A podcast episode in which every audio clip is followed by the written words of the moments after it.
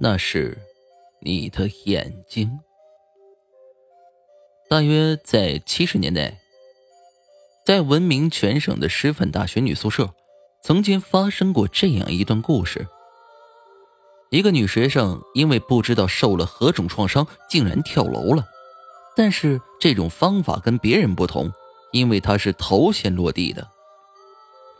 从此，在女医社的走廊里，经常听到类似以头碰地的声音，砰，砰，从遥远的走廊一头慢慢的靠近，慢慢的靠近。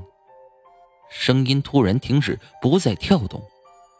原来所停的地方是他生前所住的寝室。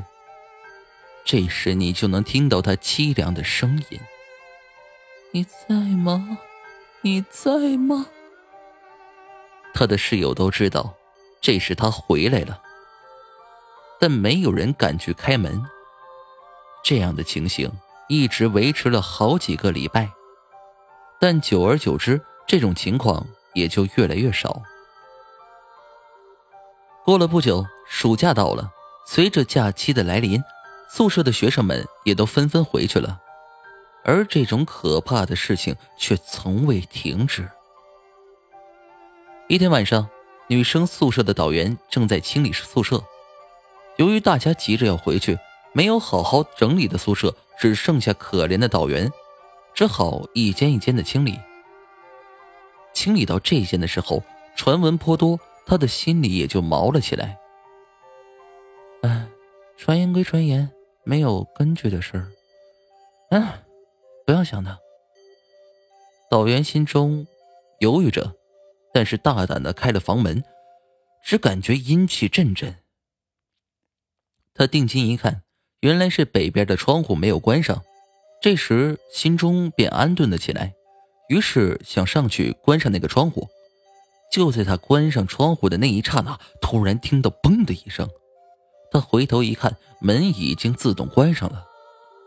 这时，他心中那种不祥的预兆又产生了。就在他不知所措的时候，这个可怕的声音，砰，砰，砰，又从遥远的走廊尽头由远而近的，慢慢的、慢慢的靠了过来。这时候，不管有没有传闻，已经是无关紧要了。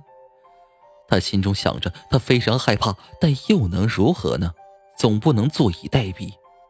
于是他暂时躲在了二号床位的书桌底下，想等这个声音过去了之后再出来，这样或许能够逃过一劫。但人生不如意十有八九，这句话生生的证明在了他的身上。这个声音停在了门口，没有再跳动。以凄凉的口气缓缓的说道：“你不用再躲了，我已经看到你了。”导员心想：“我躲在桌子底下，他也没开门，他怎么看得到我的？”于是导员走到门前，弯下身子，将脸贴近地面，想看一看那个女鬼。当他从底下的门缝一看，居然看到两个血淋淋的眼睛，以哀怨的眼神正在看着他。